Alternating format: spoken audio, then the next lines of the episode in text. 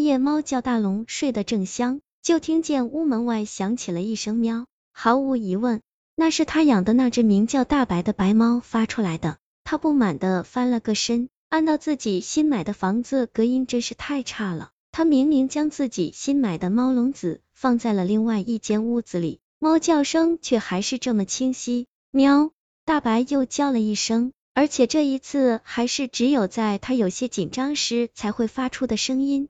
已经醒来的大龙听得十分真切，他分明是在自己门口叫的。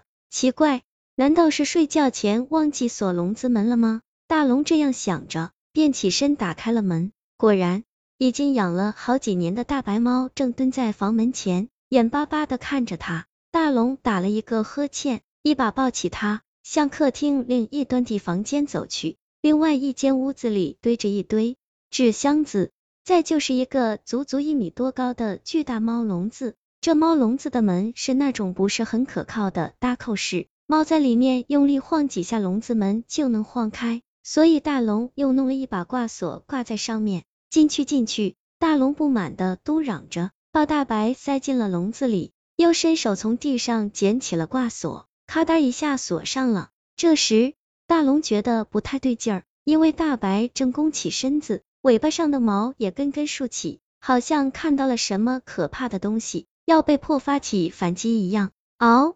他发出了一声让人毛骨悚然的叫声。他肯定不会对自己这样，那他到底是看到了什么？而且自己睡觉前明明就上好了挂锁，笼子门又是怎么打开的？想明白异样之处的大龙蹲在笼子前。只觉得自己嗓子眼里有些发干，突然，他身后哗啦一声响，那是钥匙互相碰撞的声音。紧接着，他就看到一只青色的手慢慢的从自己肩膀左上方伸了出去，抓住了挂锁。另外一只青色的手从肩膀右侧伸了过去，那只手上还捏着一串钥匙，在锁眼里慢慢的捅着。大龙一声惨叫，死命向下缩着脑袋。然后向侧面打了个滚，都没顾得上看那个鬼长什么样，就连滚带爬的出了屋子。出去之后，他给自己表哥打了个电话。二十分钟后，一辆出租车停在了他面前。表哥陈东从车上跳了下来，拉着他问道：“这到底是怎么回事？”大龙将事情简单的讲了一遍之后，哀求道：“表哥，你去看看我家是怎么回事吧。”这房子我才买了一个星期，我可不想让它变成鬼屋啊！陈东思索了一会儿，便拉开房门走了进去。屋子里静悄悄的，除了偶尔有一声猫叫之外，一点动静都没有。陈东走进关猫的屋子里，发现钥匙还插在挂锁里，而大白则蹲在笼子里，时不时的用爪子晃动笼子门。你是说，那个鬼站在你身后？然后把手从你的脑袋两侧伸过去，去开笼子门。陈东问道：“对，我差点被吓死，万一他的两只手掐住了我的脖子，我……所以说，那个鬼并不是想杀你。”陈东打断了他的话：“不是想杀我，那他是想干什么呢？恐怕他只是想把大白放出来而已。男人头，你都养了大白好几年了，可是之前并没有关在笼子里，对吧？”陈东一边提问，一边走到了客厅。对，这笼子才买两三天，我看你这房子也不是什么精装房，连墙都是刷的石灰，为什么非要买笼子把它关起来？自从搬到这里之后，它就很不老实，总是嗷嗷叫不说，有时候还会挠墙。白天还好说，大半夜的也不停折腾，我被烦的受不了了，才弄了个笼子，每天晚上都把它关起来。等一下，你说他挠什么？陈东发现了他话中的诡异之处，挠墙啊，尤其是喜欢挠桌子旁边的那一块。大龙指着桌子旁的一块墙皮说道，那墙皮上已经有数道抓痕了。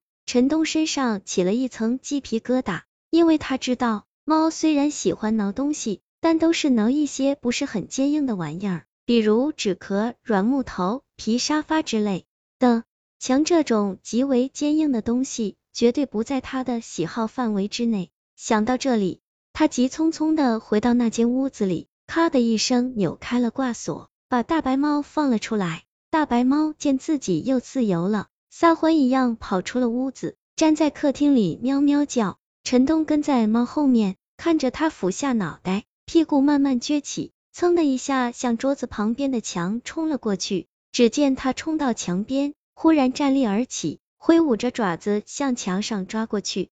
你觉得他那个动作像是要去挠墙吗？陈东咽了一口唾沫，问道。大龙摇摇头，有数年养猫经验的他，对这个动作再熟悉不过了。那哪里是要挠墙，分明就是要向什么东西扑去，然后扑了个空。这面墙有古怪。陈东摸索着打开了客厅的灯，然后掏出了手机。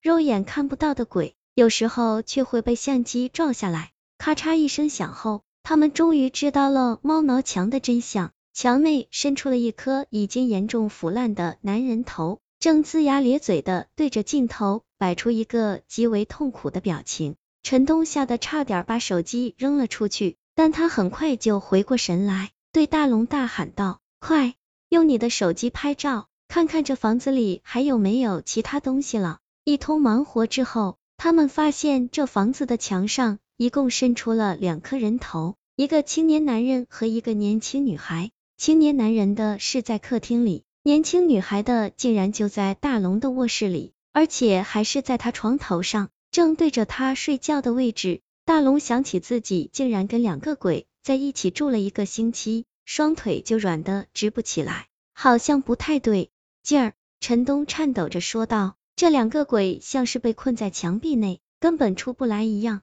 可是把猫放出来的那个鬼，是可以在你家里自由活动的。”而且你不觉得他做出半夜放猫这件事，就是为了让你知道你家里还有两个鬼吗？可是他这么做是为了什么啊？我才搬进来，没招惹过他们啊。对，你说的对。陈东突然恍然大悟的叫了起来。啊！大龙一时没反应过来，愣住了。